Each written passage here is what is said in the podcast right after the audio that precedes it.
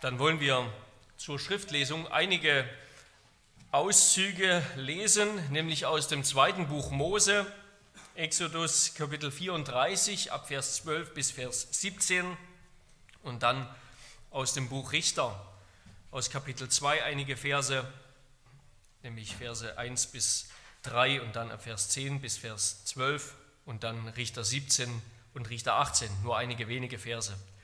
Wir hören das Wort Gottes Exodus Kapitel 34 ab Vers 12.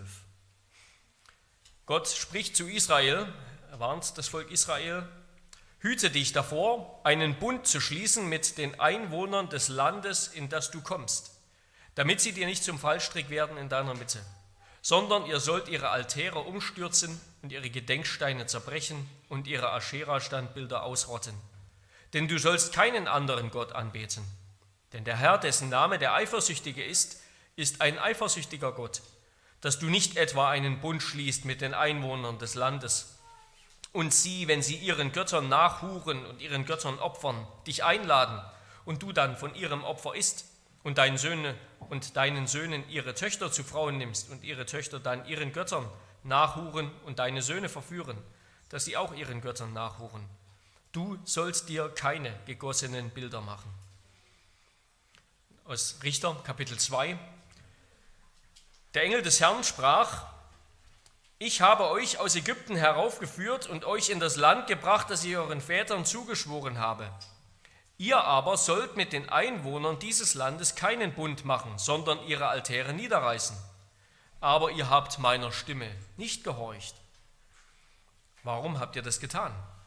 So habe ich nun auch gesagt, ich will sie nicht vor euch vertreiben, damit sie euch zu Fangnetzen und ihre Götter euch zum Fallstrick werden.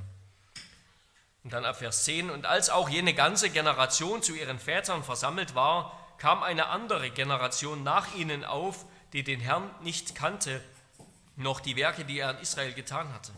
Da taten die Kinder Israels, was böse war in den Augen des Herrn, und sie dienten den Balen.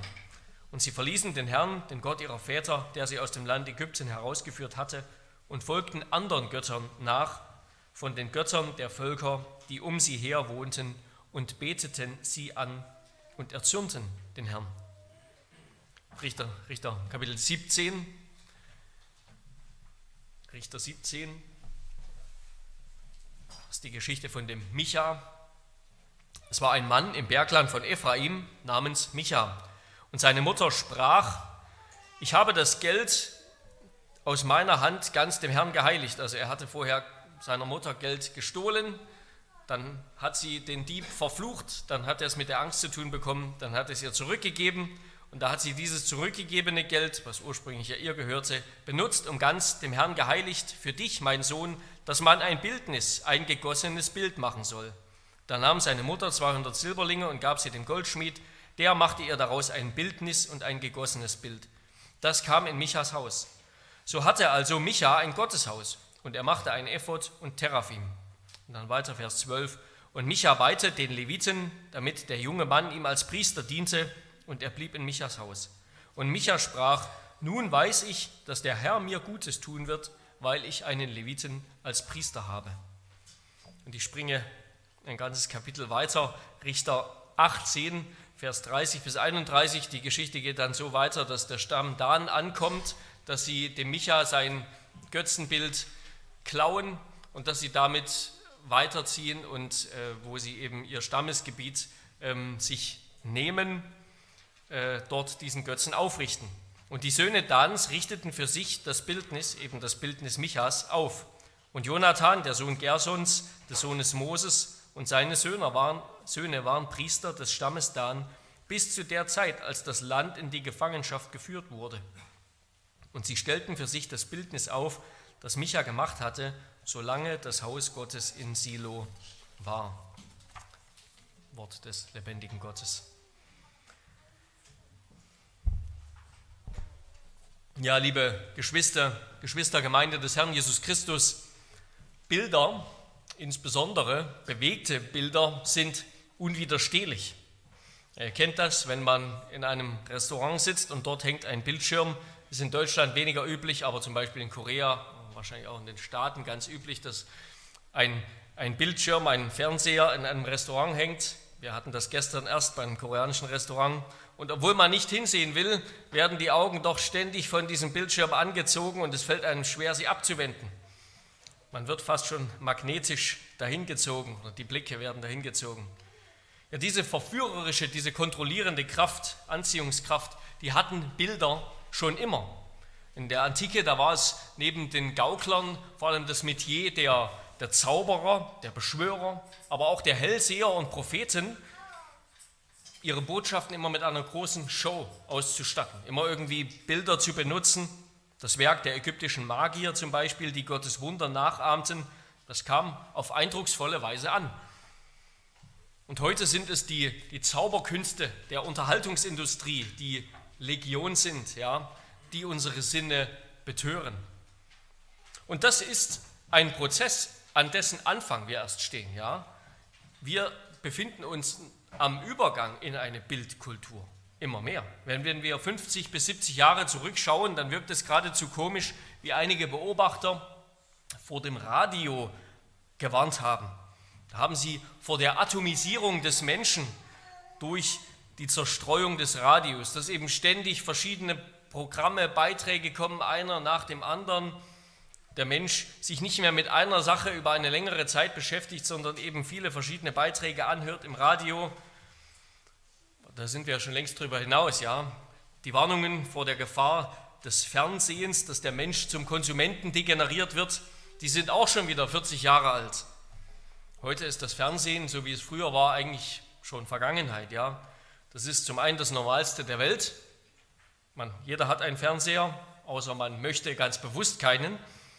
Und zum anderen hat das Internet, die Computer, die Gaming, die Konsolenindustrie und viele andere technische Neuerungen den Einfluss des Fernsehens um ein Vielfaches anschwellen lassen in unserem Leben. Also das Schauen auf einen Bildschirm mit bewegten Bildern. Ja. Handy und Social Media, die schicken uns sich an, unser Leben zu beherrschen. Ja, bewegte Bilder, die in immer größerer Schnelligkeit und auch Diskontinuität, also mit immer mehr Unterbrechungen, mit immer mehr verschiedenen Bildern, immer schneller, ja, die, die prägen unser Gehirn, die prägen unser Denken, die prägen unsere Art und Weise, miteinander zu kommunizieren. Unsere Konzentrationsfähigkeiten, so all das ist, all das ist wissenschaftlich erwiesen, dass bewegte Bilder, das Fernsehen so eine Wirkung hat. Aber zunehmend ist es so, dass wir die Wirklichkeit überhaupt nur noch durch diese Medien wahrnehmen. Ja? Wir, wir kommunizieren mit der Welt anhand solcher Medien.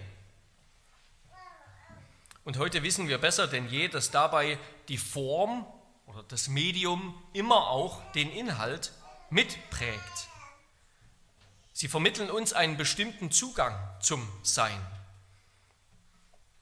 Der Inhalt, der transportiert wird, der bleibt nicht unberührt von der Form. Das Medium, das ist nicht neutral, sondern es gibt einen Zusammenhang zwischen der Form der Kommunikation und ihrem Inhalt und auch der ethischen Qualität einer Kultur. Und schon der Götzendienst der Antike, den wir eben zum Beispiel in Israel im Alten Testament beobachten können, schon der verführte mit Bildern. Bildern, die nicht einfach nur plump waren, sondern goldenen Statuen, großen Monumenten, Götzen, die irgendwie eben ganz besonders toll aussahen, sodass man sie sich im Haus an eine, an eine besondere Stelle gestellt hat. Und das alles war auch immer verbunden mit dem Berauschen der Sinne. Aber Gott hat von Anfang an deutlich gemacht, dass diese Art des Gottesdienstes mit Bildern, Statuen und mit Rausch, was das Normalste der Welt war, in der antiken Welt, ja, das war in jeder Nation, in jedem Volk war das, war das so. Gott hat von Anfang an deutlich gemacht, dass das nicht für seinen Gottesdienst passt. Die Art und Weise, auf die er sich offenbart hat, die Art und Weise, auf die er verehrt werden wollte, die hat nicht zum Götzendienstangebot der Kultur gepasst, weder damals noch heute. Und es ist bemerkenswert, dass dieses Verbot, Bilder zu machen, dass das einzigartig war ja, in der Antike. Das Verbot Israels, Götzenbilder zu machen, das war einmalig unter den Religionen der Antike. Und ich möchte anhand dieser Predigt einen kleinen Einstieg geben oder einsteigen in das Thema Götzendienst. Das Thema Götzendienst ist natürlich riesig. Ja, es ist ähm, das Herzstück der Sünde, ja, der Götzendienst. Das ist ein Thema, das wir in der Bibel fast auf jeder Seite finden. Ähm, aber wir wollen einen kleinen Einstieg machen, nämlich uns vor allem ansehen, wie das Volk Israel zum Götzendienst verführt wurde und dann in einen Teufelskreis geriet, der es unter die Knechtschaft fremder Völker und Götter im eigenen Land geführt hat, obwohl eigentlich der Auftrag Israels war, den Götzendienst zu zerstören. Mit diesem Auftrag sind sie in das Land Kanaan geschickt worden. Und ich hoffe, dass wir dabei auch lernen, wie wir der Gefahr des Götzendienstes entgehen können, wie wir das durch Christus schaffen. Wir wollen uns Gedanken machen über diese Verse, die wir gelesen haben und über dieses Thema anhand von drei Punkten. Erstens der Anstoß des Götzendienstes, zweitens der Auftrag Israels, Vernichtung des Götzendienstes, oder wir können auch sagen der Auftrag und das Scheitern Israels. Und drittens die Hoffnung, Jesus als Gottes Ebenbild und Götzenvernichter. Und werde in der Predigt zwei Richter, denke ich, ganz mit Namen nennen, nämlich den Simson und den Gideon. Und die Kinder können ja versuchen, so ein bisschen zuzuhören, mit einem Ohr wenigstens. Und wenn ich dann Simson und Gideon sage, dann könnt ihr euch mal melden. Ja? Also erstens der Anstoß des Götzendienstes. Was ist Götzendienst? Unser Katechismus antwortet darauf in Frage 95, anstelle des einen wahren Gottes, der sich in seinem Wort offenbart hat, oder neben ihm sich irgendetwas anderes ausdenken oder haben, worauf der Mensch sein Vertrauen setzt. Das ist Götzendienst, einen anderen Götzen haben und ihn auf eine andere Weise anbeten. Und warum ist Götzendienst ein Problem? Wir haben es in der Lesung gehört, weil Gott eifersüchtig ist, weil Gott einen exklusiven Anspruch auf den Menschen erhebt und auf sein Volk im Besonderen. Deshalb warnt er sein Volk vor Götzendienst. Wir haben das gelesen in Exodus 34, 2. Mose 34. Hüte dich davor, einen Bund zu schließen mit den Einwohnern des Landes, in das du kommst, damit sie dir nicht zum Fallstrick werden in deiner Mitte, sondern ihr sollt ihre Altäre umstürzen und ihre Gedenksteine zerbrechen und ihre Aschera-Standbilder ausrotten, denn du sollst keinen anderen Gott anbeten, denn der Herr, dessen Name der Eifersüchtige ist, ist ein eifersüchtiger Gott. Ja, Gott vergleicht seine Beziehung zu Israel, zu seinem Volk, hier wie auch an vielen anderen Stellen, ja, zu der Beziehung, mit der Beziehung eines Ehemanns zu seiner Ehefrau. Und das kommt deshalb ganz häufig, wird das Bild gebraucht oder gesagt, Götzendienst ist Ehebruch, ist wie Ehebruch und Untreue.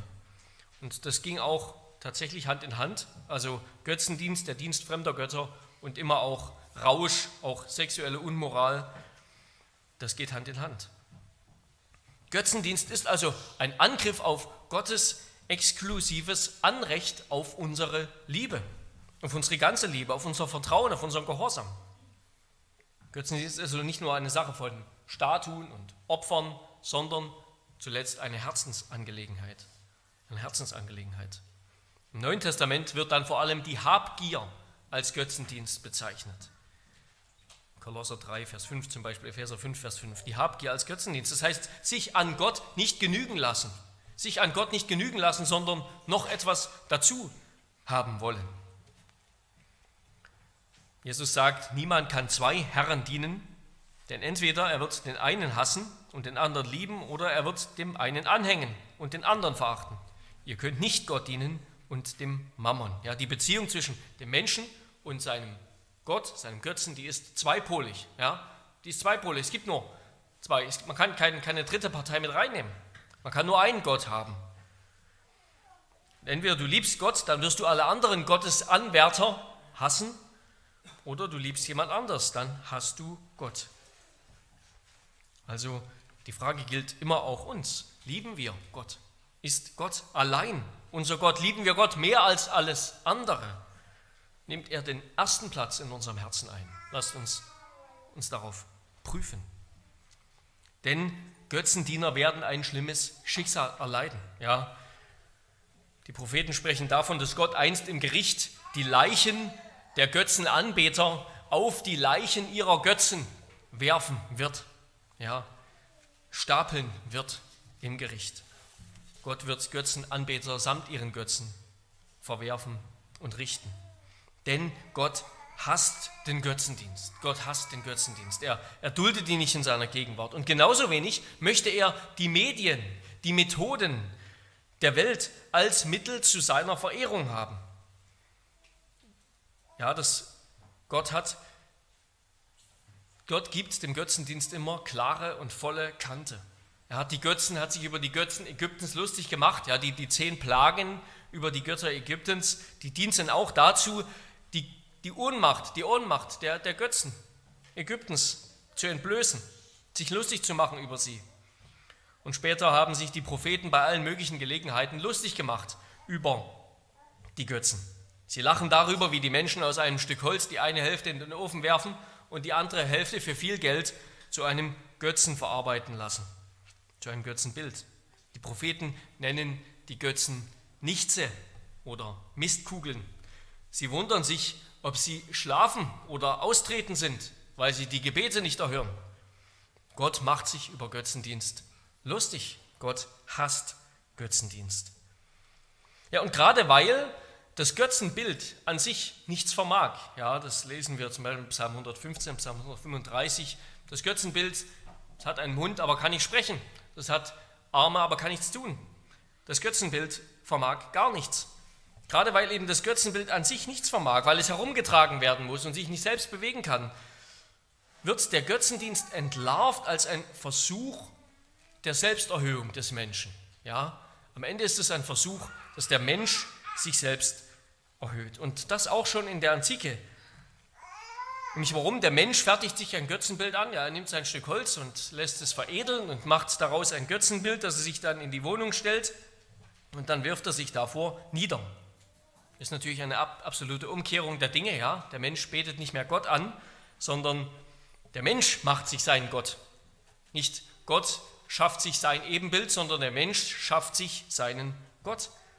Und außerdem war das ein allgemeiner Glaube in antiken nahöstlichen Religionen, dass Menschen, indem sie dem Götzenbild Opfer bringen, dass sie dadurch den Götzen dahinter kontrollieren. Ja, das Verhältnis zwischen Götzendiener und Götze, das war, das könnte, könnte man nachverfolgen, sowohl in der Zeit des Alten Testaments als auch des Neuen Testaments, das war so eine, Zeit, so eine Art Geschäftsverhältnis. Ja, es war ein Geben und Nehmen. Der Mensch gibt etwas und dann gibt der Götze etwas zurück. Und zwar kannst du eben damit den Götzen mit deinem Bild, indem du ihm dienst, indem du ihm räucherst und so weiter, kannst du den Götzen kontrollieren, damit er dir das gibt, was du haben möchtest. Also Gott wird damit quasi geschrumpft auf eine Größe, die der Mensch kontrollieren kann, die er sich aufstellen kann, die er sich in die Tasche stecken kann. Und so erhofft sich der Götzendiener, einen Götzen gemacht zu haben, der ihm gibt, was er sich wünscht, wenn er ihm nur eben opfert, ihn bezahlt quasi. Und so kann dann der Mensch seinen Gott manipulieren. Ja, das ist der Gedanke hinter Götzenbildern. Du nimmst, du formst, der, der, das Götzenbild ist ein Medium des Götzen. Du hast den da drin, du opferst ihn, du bezahlst ihn und dann tut dir dein Gott, was du haben willst. Du kannst deinen Gott manipulieren. Ja, durch Kontrolle über das Bild besitzt der Anbeter Kontrolle über den Gott. Das scheint uns einerseits sehr fern zu sein, dieses Denken. Das haben wir heute nicht mehr so. Auf der anderen Seite kann man sich fragen, ob nicht unser Smartphone häufig so ein Gott auf Hosentaschen, Hosentaschengröße geschrumpft ist, von dem wir erwarten, dass er unsere Wünsche stillt, wenn wir zu ihm greifen. Ja, aber die Wahrheit ist natürlich, dass sich hinter dem Götzenbild keine Traumfabrik versteckt, sondern der Teufel und seine Diener. Der Götze ist nichts, er ist eine Lüge, ist höchstens ein, ein Dämon. Er erfüllt nicht, was er verspricht. Er erlaubt nur einen Bissen und macht nicht ganz satt, verlangt immer mehr, immer mehr Opfer, um zu befriedigen. Im Gegenteil raubt durch den Götzen die Sünde und der Teufel, übrigens ist es die Rolle des Teufels, die besteht darin, die Gier der Sünde in uns immer mehr anzuregen. Ja? Das ist die Rolle des Teufels, die Gier nach der Sünde immer mehr zu verstärken. Und durch den Götzendienst rauben sie uns das Leben.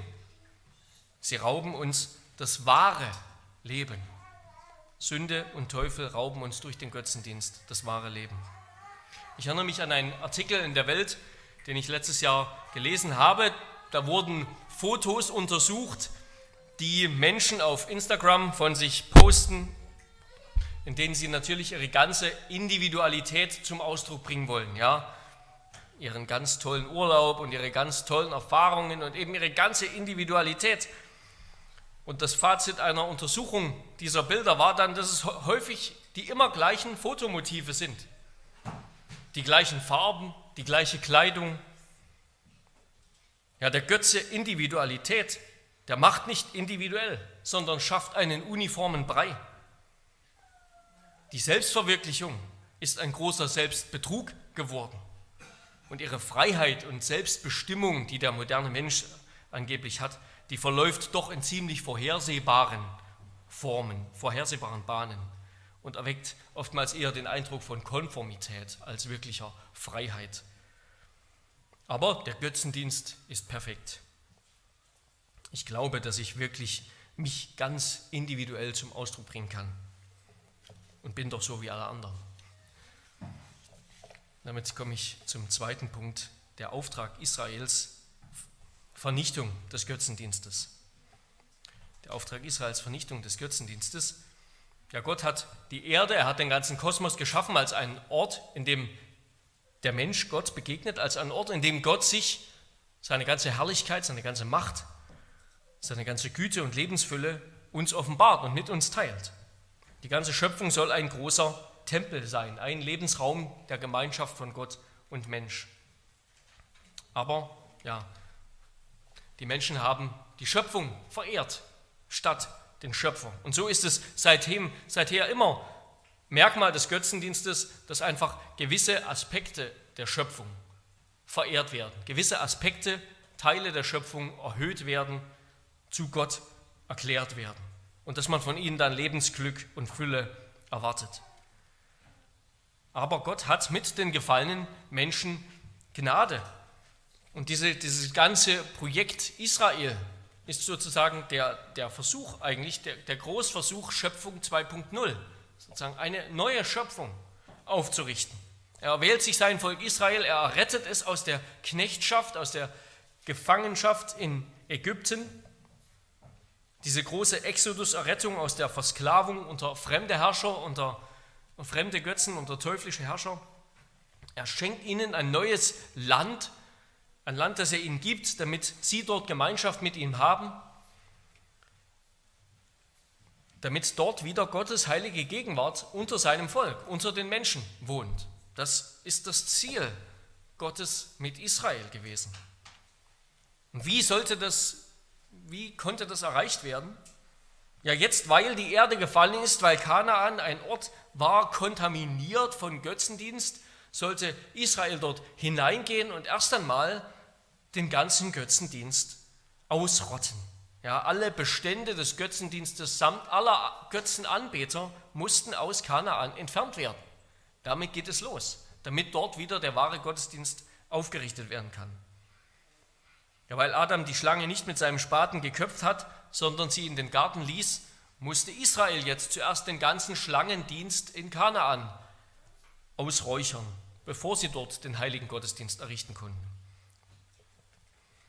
Und dann, ja, wir kennen das aus den Büchern Mose, 2. Mose, 3. Mose, 4. Mose. Es wird detailliert, ja geradezu ermüdend beschrieben, wie Israel Gott anbeten soll.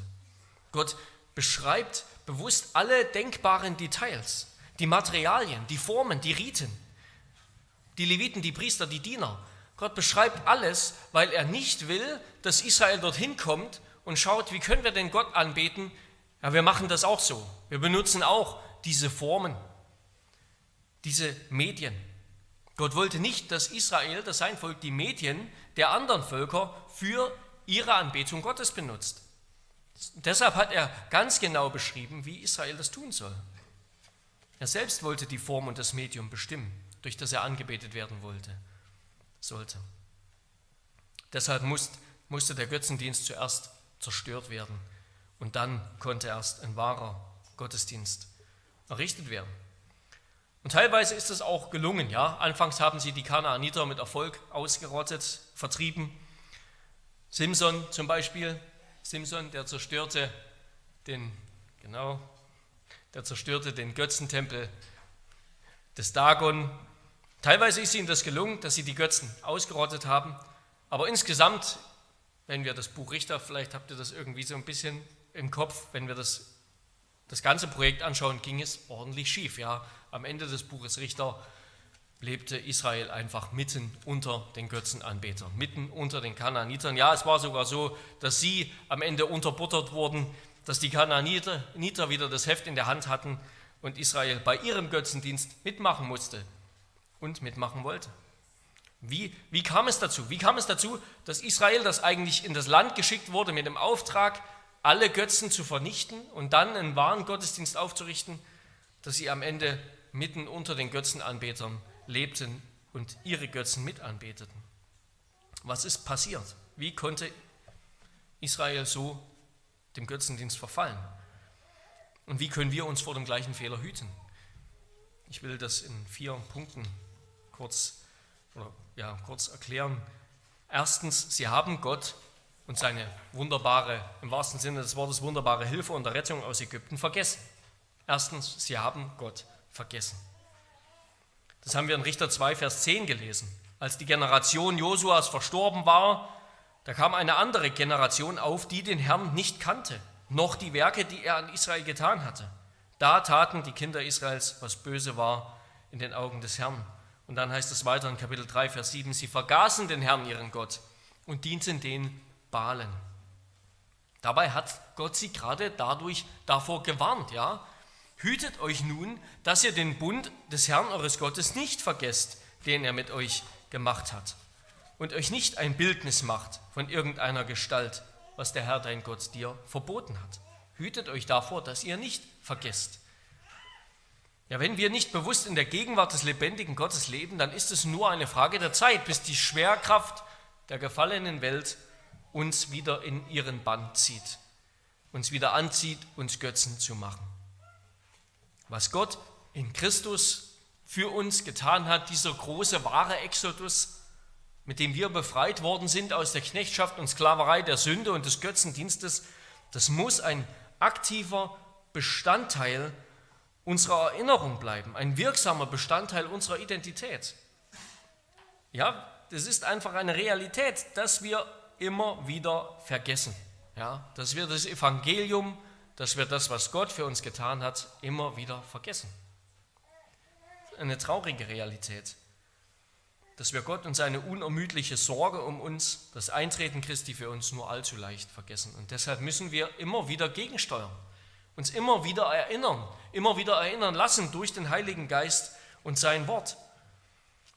Ihn immer wieder neu bitten, dass er uns das wieder vor Augen ruft, vor Augen führt, ins Gedächtnis ruft ja, unseren Erlöser und seinen Bund mit uns in Christus zu vergessen, das ist der Anfang des Götzendienstes. Wir sehen das immer wieder. Wir könnten jetzt durch die ganzen Kapitel, zum Beispiel in Deuteronomium gehen, immer wieder sagt, wenn ihr vergesst, dann ist das der Anfang des Götzendienstes. Vergessen, Gott vergessen und Götzendienst gehen Hand in Hand. Das ist der Anfang. Darum lasst uns uns hüten davor, Gott und sein Werk, sein Heil, was er für uns getan hat und seinen Bund zu vergessen. Erstens also, Israel hat Gott vergessen.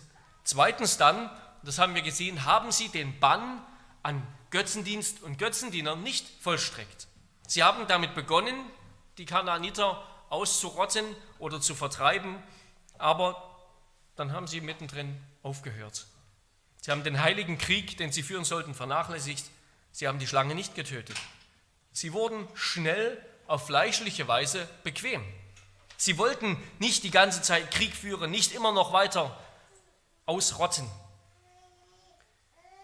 Sie wollten Frieden schließen. Sie wollten anfangen, Wohlstand aufzubauen. Und dafür haben sie dann auch eben die Nachbarschaft von Götzendienern akzeptiert. Und wir können das jetzt nachverfolgen, wenn wir Richter 1 lesen. Das beginnt damit, die ersten beiden Stämme, Juda und Simeon, die vertreiben die Götzendiener noch an den allermeisten Stellen, bis an die Kanaaniter, bis an ein, zwei Stellen. Dann geht es damit los, dass sie sie nur vertreiben und die gleichen Kanaaniter ein bisschen weiterziehen und sich im Nachbarort quasi wieder neu einrichten. dann wohnen sie, dann führt es dazu, dass die Kanaaniter unter Israel wohnen. Da heißt es, die Kanaaniter wohnten unter den Israeliten und am Ende des Kapitels heißt es, die Israeliten wohnten unter den Kanaanitern. Ja? Also was am Anfang angefangen hat mit einer, mit einer verfeindeten Nachbarschaft, das hat aufgehört mit, dass man quasi in der gleichen Wohnung gewohnt hat, ja, und die anderen auch noch die Chefs waren. Israel wollte den Bann, hat den Bann nicht vollstreckt. Sie wollten Frieden, Wohlstand, Bequemlichkeit, eine friedliche Nachbarschaft. Und auch wir leben noch in dieser gefallenen Welt. Ja, das alte Zeitalter, das Zeitalter der Sünde und des Falls, das wurde noch nicht vollkommen beendet, noch nicht vollkommen vernichtet. Die Finsternis dauert noch an. Wir leben als ein Pilgervolk Gottes in dieser Welt. Und Paulus ermahnt die Thessalonicher, wir gehören nicht der Nacht an, noch der Finsternis, so lasst uns auch nicht schlafen wie die anderen, sondern lasst uns wachen und nüchtern sein. Wir, wir leben inmitten der Finsternis, aber wir sind Licht. Darum lasst uns auch als Licht leben. Und als Licht stehen wir im beständigen Kampf mit der Finsternis. Wir stehen im beständigen Kampf mit der Finsternis. Wir kommen nicht darum herum, die Finsternis zu vernichten, als Licht zu leben, die Sünde zu töten, wo sie ihr Haupt in unserem Leben erhebt, denn sonst wird sie uns töten. Töte die Sünde, sonst tötet sie dich. Also Israel hat Gott vergessen, sie haben den Bann nicht vollstreckt. Und als sie dann neben den Kanaanitern im Land lebten, da dachten sie, naja, wenn wir schon beieinander leben, da können wir auch miteinander leben, ja, miteinander wohnen. Das fördert die Harmonie, den Frieden. Da haben sie Bündnisse geschlossen mit den Kanaanitern. Und als es dann einmal so weit war, da war es nicht mehr weit, bis sie gesagt haben, gut, dann können wir ja auch noch Ehen schließen. Ja, eben dann schließen wir Ehen zwischen unseren Kindern, das dient der sozialen Gemeinschaft. Und das war dann der vorletzte Schritt. Sie haben Bündnisse geschlossen, sie haben Ehen geschlossen.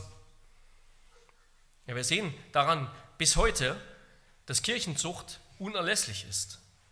Die Methode des Ausschlusses aus der Bundesgemeinschaft aufgrund von Unbußfertigkeit, die ist heute nicht mehr Exekution, wie in Israel, ja, Steinigung, sondern Exkommunikation. Die Gemeinde, das Volk Gottes muss rein sein. Man kann nicht Bündnisse schließen, man kann nicht gemeinsam machen, gemeinsame Sache machen mit Götzendienern in der Gemeinde. Deshalb ist Kirchenzucht unerlässlich. Unerlässlich. Und es ist interessant, dass Paulus zum Beispiel in 1. Korinther 5 die Exkommunikation, den Ausschluss des Bösen, tut das Böse hinweg aus eurer Mitte, dass er das gerade begründet mit den Stellen aus dem Buch Deuteronomium, wo Israel, die Ungläubigen, wo Israel den Götzendienst aus seiner Mitte entfernen sollte. Herr Paulus ermahnt ganz eindringlich die Korinther, zieht nicht in einem fremden Joch mit Ungläubigen. Denn was haben Gerechtigkeit und Gesetzlosigkeit miteinander zu schaffen? Was hat das Licht für Gemeinschaft mit der Finsternis? Wie stimmt Christus mit Belial überein? Oder was hat der Gläubige gemeinsam mit den Ungläubigen? Wie stimmt der Tempel Gottes mit Götzenbildern überein? Denn ihr seid ein Tempel des lebendigen Gottes. Darum geht hinaus von ihnen und sondert euch ab, spricht der Herr, und rührt nichts Unreines an. Wir können keinen Frieden mit Götzendienst und mit Götzendienern schließen als Christen. Natürlich leben wir friedlich miteinander, Seite an Seite, und den Götzendienst und die Sünde zu bekämpfen heißt nicht, andere Sünder zu erschlagen, sondern es heißt, die Mächte, die in dieser Welt wohnen, den Teufel und die Sünde zu bekämpfen. Und dann, ja, dann die logische Konsequenz von all dem, sie haben Israel vergessen, sie haben nicht den Bann vollstreckt an Götzendienst, sie haben dann am Ende Bündnisse geschlossen mit den Götzendienern bis hin zu Eheschließungen. Ja, die letzte Konsequenz war dann, dass sie ganz einfach mitgemacht haben. Ja. Sie haben ja den Ackerbau übernommen von ihnen. Sie haben ihre Kinder mit ihnen verheiratet. Da war es nicht mehr weit, dass sie dann ihre Fruchtbarkeitsgötzen mit angebetet haben, dass sie dann gemeinsam mit den Kanaanitern Bilderverehrung betrieben haben. So heißt es dann Richter 3, Vers 5, eigentlich symptomatisch für das ganze Buch. Als nun die Söhne Israels mitten unter den Kanaanitern Hethitern, Amoritern und so weiter wohnten, nahmen sie deren Töchter zu Frauen und gaben ihre Töchter deren Söhnen und dienten ihren Göttern. Ja, das war dann das Ende des Liedes. Und dann hat Gott die Richter geschickt, die versuchten Israel aus dieser Misere zu retten, aber wir sehen doch schon, wie stark das ganze Feld, das ganze Umfeld vergiftet war, ja, geprägt war. Und vergessen wir nicht, auch die 400 Jahre im Götzendienst Ägyptens waren eine kulturelle Prägung für Israel. So hat zum Beispiel Gideon, der Richter Gideon, ähm, hat auf den Auftrag, im Auftrag des Herrn hat er einen Götzen vernichtet, den sein Vater wahrscheinlich aufgerichtet hat, einen Baals Tempel, Baals Altar und ein Aschera Standbild und hat stattdessen einen Altar für Jahwe errichtet, dem er dem Gott Israels geopfert hat. Schon da sehen wir, wahrer Gottesdienst beginnt immer mit der Zerstörung des Götzendienstes. Wahrer Gottesdienst beginnt immer mit der Zerstörung des Götzendienstes. Das gilt auch in unserem Leben. Aber wie endete sein Leben, als ihm nach vielen Kämpfen sein Kampferfolg zu Kopf gestiegen ist und er sich von den Israeliten wie ein König hat behandeln lassen, auch wenn er die Pflichten eines Königs nicht haben wollte. Da richtete er ein Ephod, also ein kanaanitisches Kultobjekt, in seinem Hinterhof quasi auf, um den Herrn, um Jahwe anzubeten. Dort, wo zuvor der Baalsaltar stand, den er eingerissen hat, richtete er dann ein Ephod auf zur Anbetung Jahwes und er genoss den Strom von Pilgern, wo ganz Israel mit ihm dort den Herrn anbeten wollte und profitierte davon. Und auch sein ganzer Lebensstil wurde von der Unmoral der Götzen Kanaans durchdrungen. Am Ende hat er selbst den Götzendienst gefördert, den er eigentlich zerstören sollte. Die Richter sind auch gescheitert. Israel ist gescheitert und das Exil vorhersehbar. Sie haben das Böse nicht ausgerottet und das wurde ihnen zum Fallstrick zum Fangnetz. Am Ende waren sie ganz und gar durchdrungen von Götzendienst. Ja, Micha und seiner Mutter, was wir daran gesehen haben, samt der Priester und Leviten, sie alle waren von Götzendienst durchdrungen, sie alle haben mitgemacht.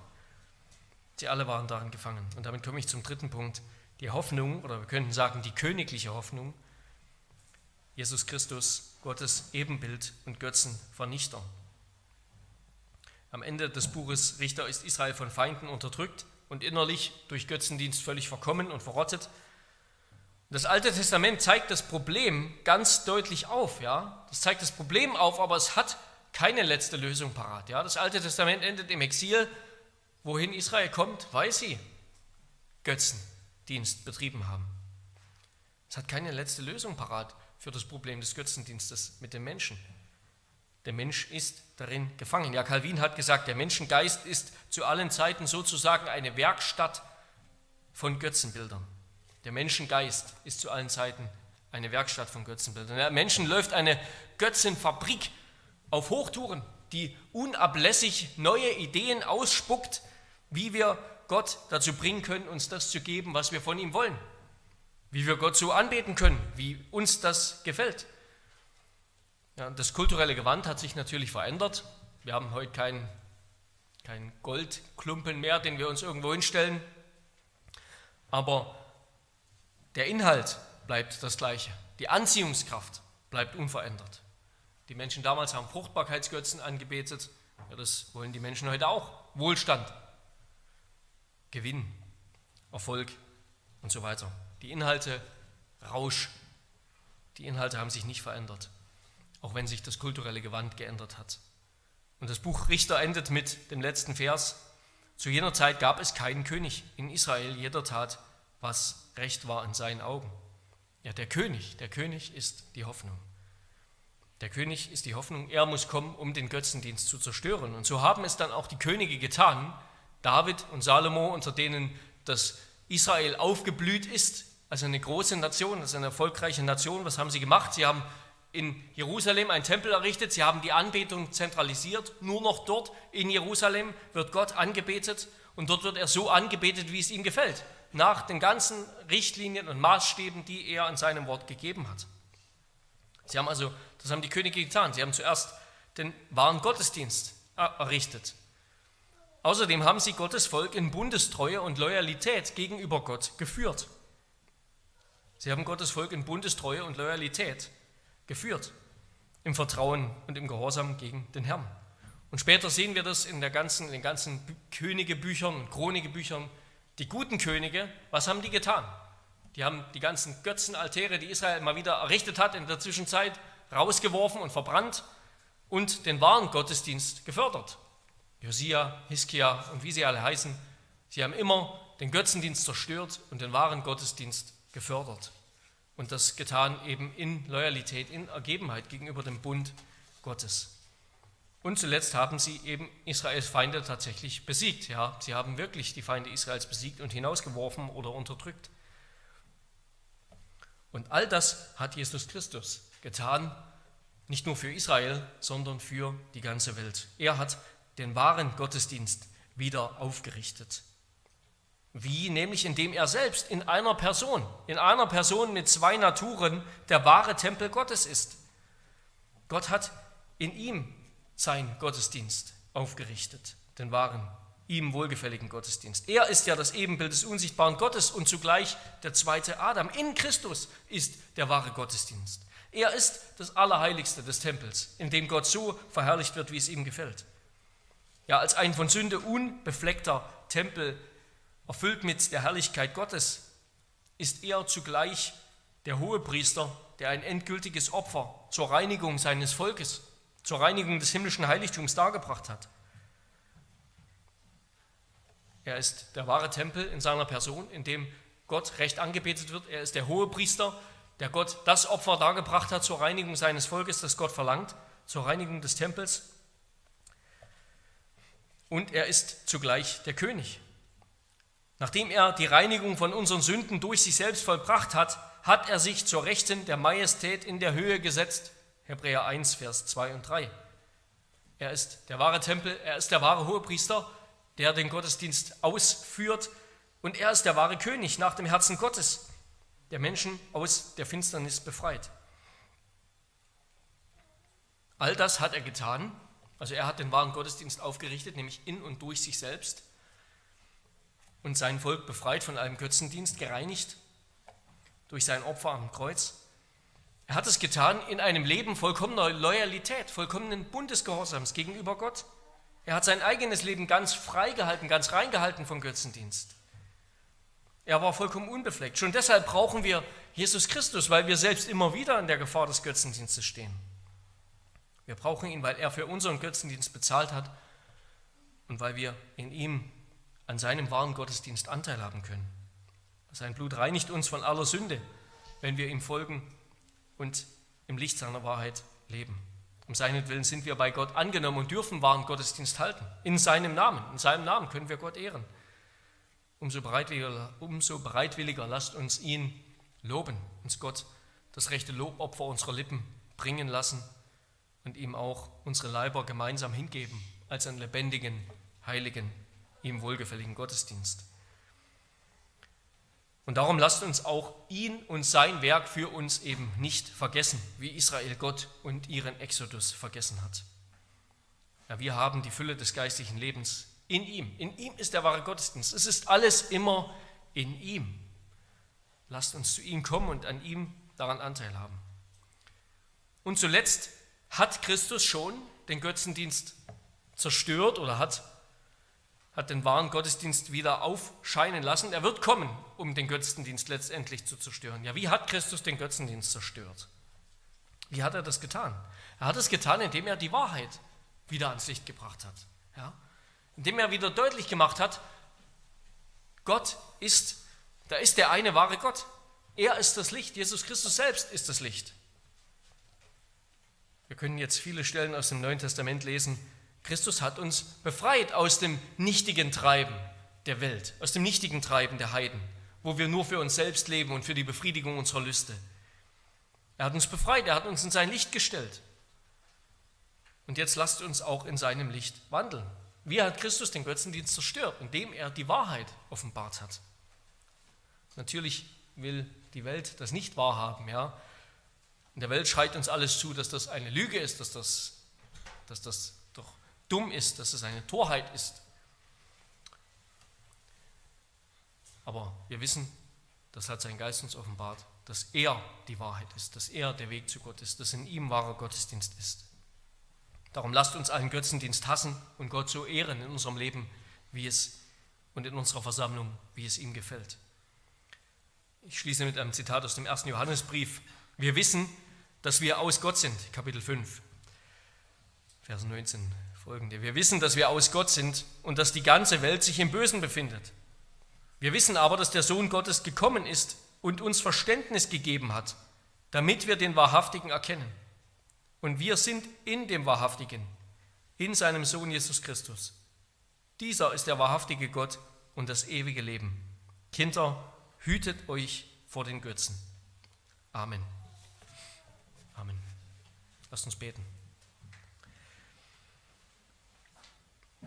Herr unser Gott, wir danken dir, dass du so gnädig mit uns warst, dass selbst als dein Volk, dein auserwähltes Volk Israel, darin gescheitert ist, den wahren Gottesdienst aufzurichten auf dieser Erde und den Götzendienst zu vernichten, dass du selbst gekommen bist, um das zu tun. In deinem Sohn, unserem Herrn Jesus Christus, hast du den wahren Gottesdienst aufgerichtet. In ihm ist der wahre Gottesdienst. In ihm wird, wirst du so verherrlicht, himmlischer Vater, wie es dir gefällt.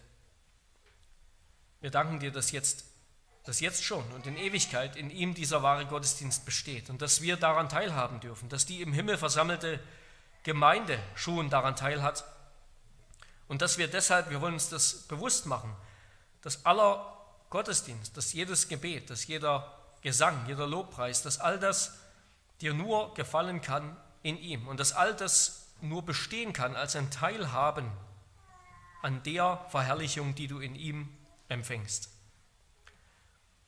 Herr, wir danken dir, dass du den wahren Gottesdienst aufgerichtet hast. Wir danken dir, dass du den Götzendienst zerstört hast in unserem Leben, dass du die Augen, uns die Augen geöffnet hast. Herr, wir wären nicht von selbst darauf gekommen. Wenn du uns nicht befreit hättest, wenn du uns nicht gezeigt hättest, wie hohl und leer und nichtig